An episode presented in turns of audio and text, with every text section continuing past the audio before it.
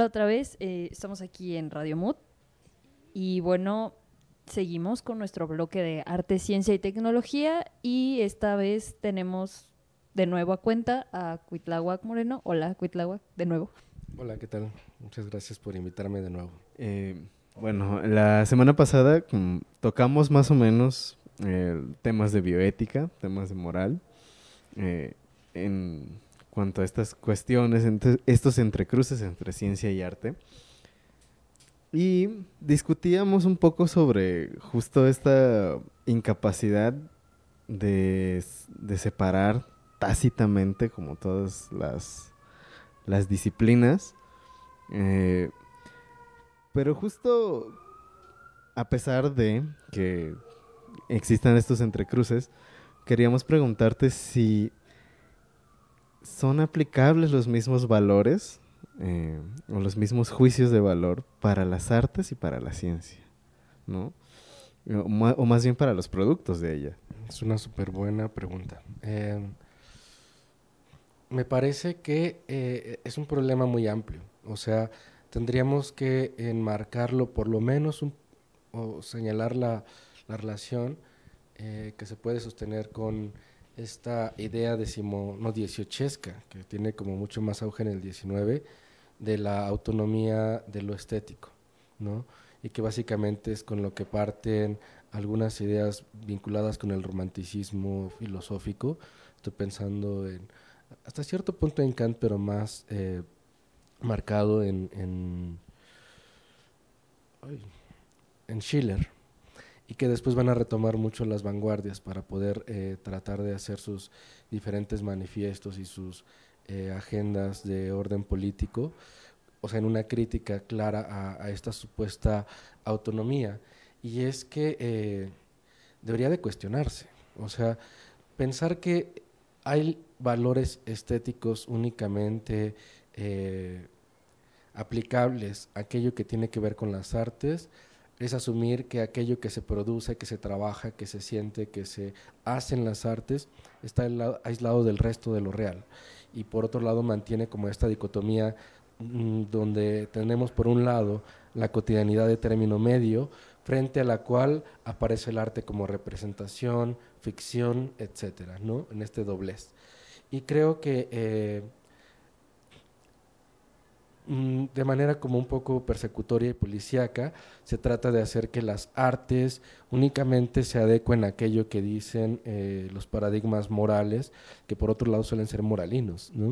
Entonces, eh, no me parece que sea apropiado que se tengan que trabajar de manera aislada. Y más bien creo que todo aquello que producen las experimentaciones estéticas, ¿no? las artes, la literatura, los nuevos medios, los medios de exploración, medios híbridos, etcétera, nos pueden eh, aportar una mejor eh, idea, una mejor eh, mm, certeza de esta incertidumbre que somos, ¿no? y de esta vivencia abierta que somos no únicamente como individuos, sino como sociedad, y que Tal cual, por ejemplo, en problemas de bioética, eh, no solamente es como una cuestión de, identificar a los animales como agentes de derechos eh, civiles, que por un lado está interesante que se tome en consideración, me parece crucial, pero también ver todo aquello que las artes nos posibilitan para entender otras vivencias que sí, a pesar de que no sean alternas y radicalmente inalcanzables, sí hay como puntos de, de entrecruce, puntos de, de, vinculación, de confrontación, y que eso eh, nos puede decir mucho más de que únicamente limitar policíacamente que la estética se dedique únicamente a pintar paisajitos y cosas que están en un orden que no tiene nada que ver con las cuestiones de biopolítica ni de necropolítica, ¿no? que también están jugándose ahí siempre con las cuestiones de experimentación eh, eh, animal. Y es que es bien interesante, qué bueno que, paso por ahí, espero no extenderme demasiado. Pareciera que para la ciencia se aplican eh, ciertas licencias ¿no? de exploración, de explotación, de trato a lo animal como objeto, Y para las artes pareciera que no, no estoy diciendo que, que debiera de ser así, pero incluso creo que el modo en el que las artes suelen trabajar con eh, otros eh, seres vivos no tiene que ver con su objetivación, sino con pensar en estos elementos eh, como agentes de interacción con los cuales se puede extender el límite de lo pensable o los límites de lo sensible. Entonces nos permiten pensar vivir de otra forma, a diferencia de aquello que posibilitan las ciencias eh, enfocadas principalmente a la explotación. ¿no? Estoy pensando particularmente en la farmacéutica o en los laboratorios, donde sí está autorizado que trabajen con ratas, con perros, con monos, etcétera, porque pareciera que sus productos son un bien eh, incuestionable en un sentido eh, cultural, ¿no? Y los de las artes, no. Muchas veces, eh, de hecho, creo que si comparamos aquello que ocurre en el terreno de las artes, de interacción polémica con los animales, el registro es mínimo comparado con lo que ocurre en ámbitos de experimentación científica, que muchas veces ya ni siquiera tiene que ver con producción de saber, sino únicamente con eh, mm, una mejora de, mm, de los, eh, de los elementos de explotación mercantil. O sea, ya ni experimentan para saber, experimentan para mejorar sus productos. Bueno, ya que llegamos, digamos, al terreno de lo que es la bioingeniería y la bioética, bueno, nos parece interesante eh, saber cómo es que eh, la bioética se incorpora o no dentro de la formación universitaria, desde la que tú tienes y también desde la que impartes, y, cómo también esta como reacción o cómo se relacionan los estudiantes, las estudiantes, hacia estos temas, ¿no? Si hay un interés, si hay como un alejamiento, si, si cada vez hay más personas que están eh, interesándose por este tipo de, problematizaciones y sobre todo pensarlo eh, considerando precisamente que en este momento ha habido como un despliegue de nuevas investigaciones con respecto a la bioingeniería y eso al mismo tiempo genera pues eh, nuevos problemas o, o nuevos tipos de paradigmas para la bioética, ¿no? También. Sí, eh, es, es, es, como muy curioso el modo en el que se interactúa. Eh, en Arte más Ciencia, del proyecto que les platicaba la semana pasada, eh, también colaboramos con el programa de posgrado, no, con el programa de bioética de la UNAM, perdón, y desde hace como cuatro años organizamos los coloquios en paralelo.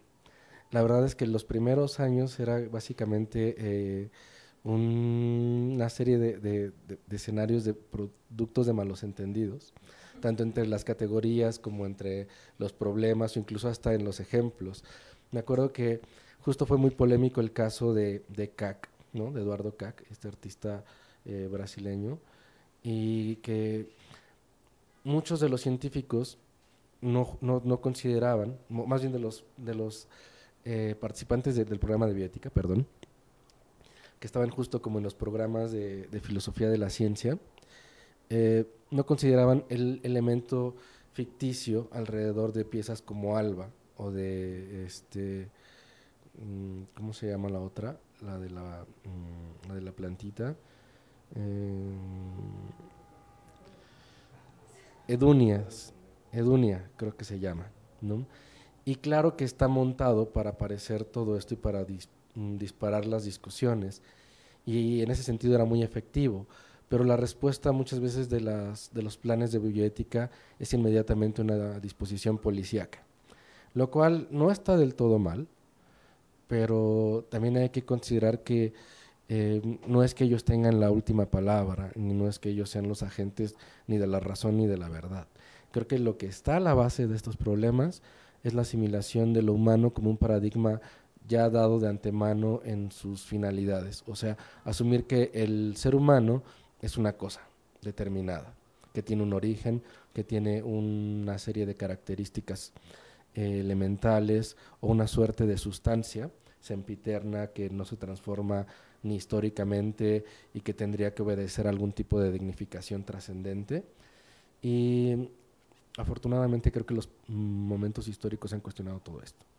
Entonces, si consideramos que el ser humano es más bien una disposición abierta a, una no determinación en la que se juegan paradójicamente ciertos ejes de determinaciones, podríamos entender que todas estas disposiciones eugenésicas, la posibilidad de transformar eh, o de alterar genéticamente eh, los productos de los animales, de los seres humanos, etcétera, son posibilidades abiertas por nosotros y que vamos a ir encontrando sus propios límites en su propio ejercicio. Claro que hay cuestiones eh, bastante siniestras alrededor, ¿no? O sea, esta como idea de que vamos a tratar de eliminar ciertos rasgos o características de las poblaciones, ¿no? Eh, ciertos tipos de piel, ciertos tipos de mm, determinaciones en identidades sexuales, qué sé yo, ¿no? O sea, se juega como esta fantasía un poco paranoide de que la eugenesia va a impedir la diversidad porque las... Eh, los agentes o las identidades dominantes van a procurar que únicamente eso sea lo que se reproduzca y se, y se, y se cuide pero tengo fe en, que no va a ser así. Tengo fe en que somos una cosa muy amplia y diversa. Entonces la resistencia va a estar operando. Y hablando de, y hablando de resistencia, justo me saltaba esta reflexión de que si lo, o sea, el experimentar desde las artes mm, también permite una visión mucho más amplia en, cuestión de tener en cuenta afectividades, tener en cuenta eh, cuestiones que no son medibles, eh, como desde el campo de las ciencias exactas, eh, y que permitan justo la creación de conocimientos no solo demostrables, sino también morales, éticos, experienciales, y que justamente abreven a ampliar justo la visión que tenemos de las ciencias, ¿no? Entonces, queríamos preguntarte si desde tu experiencia trabajando en arte más ciencia, pues has diversificado o, qué reflexiones, a qué reflexiones te ha llevado como el experimentar desde las artes y no desde el campo científico. Eh, ahí creo que se han cruzado eh, mis experiencias. Hasta cierto punto creo que de, una de los primeros eh, vistazos a cierta asimilación ya de la filosofía en un sentido personal. O sea, ya no de trabajar tan teóricamente, sino empezar a pensar mm, como individuo cuáles eran los problemas detrás de estas, bueno, de tantos libros, etcétera, justo con el trabajo de arte más ciencia que tiene además casi como lema y eslogan pensamiento inmanente, ¿no? O sea, las manos sobre la materia, y que sí tiene que ver con eh, cuestiones que tenemos que hacer como parte de las prácticas de experimentación en el grupo de trabajo. Nos metemos al laboratorio de biología, nos metemos a, eh, a los archivos de botánica, o sea, nos metemos a, mm, pláticas con antropólogos, etcétera. En realidad es como un proceso de aprendizaje muy amplio, pero sí tiene mucho que ver con la singularidad de las cosas. O sea, aquello que te puede ofrecer justo no pensar desde la abstracción de un concepto que pretenda ser totalizante, sino aquello que te dice en específico. Eh, incluso fuimos, cuando estábamos haciendo un coloquio sobre lo animal, eh, perdón en el paréntesis, eh, a un criadero de cerdos donde veíamos también cómo los, los trataban, y no los trataban pues radicalmente mal ni radicalmente bien, o sea, había algunas cosas como cuestionables, pero son parte de la industria, ¿no? O sea, no es como que fuera el lugar eh, más terrible de estos, de estos, de estos ámbitos, pero sí te provoca una, una idea distinta de, de qué eres y de cómo habitas, tener al animal ahí enfrente y no pensarlo únicamente desde su definición en un abrevado de biología o de zoología o de filosofía natural. O sea, ahí sí la singularidad del acontecimiento transforma aquello que puede ser pensado. O sea, la alteridad eh, se, se, torna realmente como algo digno de ser pensado. Quizás mucho menos fuerte cuando se trata, bueno, para mí, cuando se trata de, de células o de eh, registros de, hojas, ¿no? Para ver, por ejemplo, cuestiones sobre evolución. Y sí me parece mucho más fuerte cuando te encuentras con otro ser vivo. Entonces, sí, este trabajo de ir a, a, los, a otros ámbitos que no son necesariamente el escritorio, ni el cubículo, ni la sala de conferencias, permiten pensar las cosas de otra forma. Y eso es como crucial, aquello que te puede dar, sí, eh, tanto la ciencia como las artes, porque ahí de repente la filosofía, eh, si se queda tal cual en un saber de escritorio, sus alcances eh, se, tornan como caricaturescos. Y bueno, eh, básicamente como para cerrar, digamos que justo en la contraparte de esta misma, de esta misma como pregunta,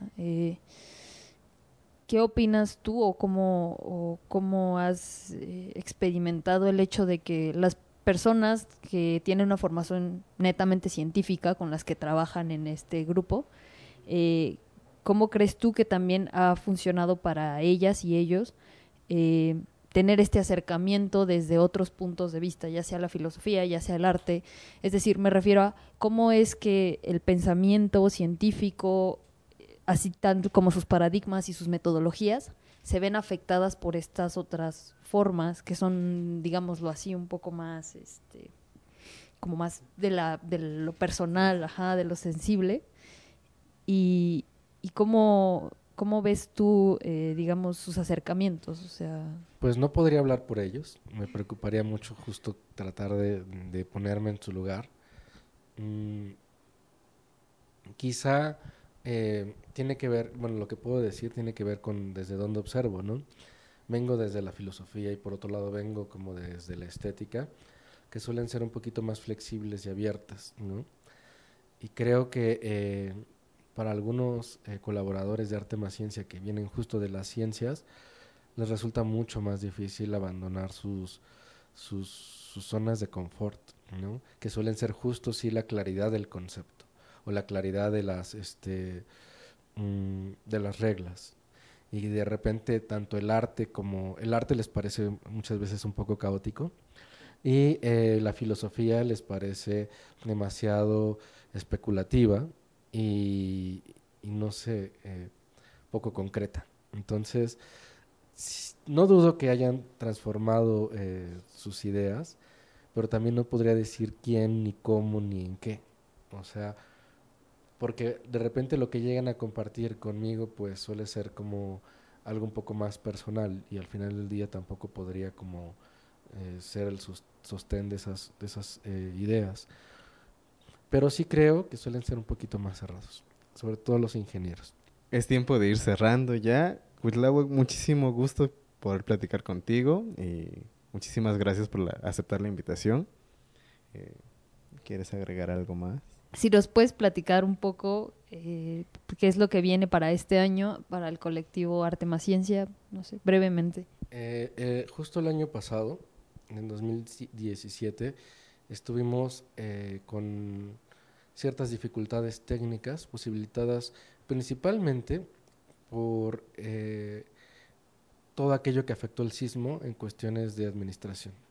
Entonces teníamos planeado una primera exposición con artistas eh, que colaboran usualmente con Arte más Ciencia y lo más probable es que la hagamos este año. Todavía estamos como organizando, eh, bueno, no lo estoy haciendo yo, para que me doy el crédito, pero lo, están haciendo principalmente eh, el, mm, los directivos de las instituciones en, en, en, juego, porque no solamente es arte más ciencia, también es biocénica, también es el proyecto de Marta de Meneses en Portugal, etcétera. Entonces, estamos planeando hacer justo una primera exposición con los artistas eh, que, que, están colaborando constantemente en Arte más Ciencia, como eh, Minerva Hernández, Berenice Olmedo, etcétera. Pues bueno, eh, ahora sí, nos vamos a despedir, Cuitlagua, con gusto nuevamente tenerte como invitado. No, pues muchas gracias a ustedes por invitarme. pues seguimos, eh, los invitamos a que sigamos con esta discusión y bueno, nos estamos escuchando para la próxima con otro nuevo invitado, invitada, sorpresa. Muchas gracias y hasta luego. Bye.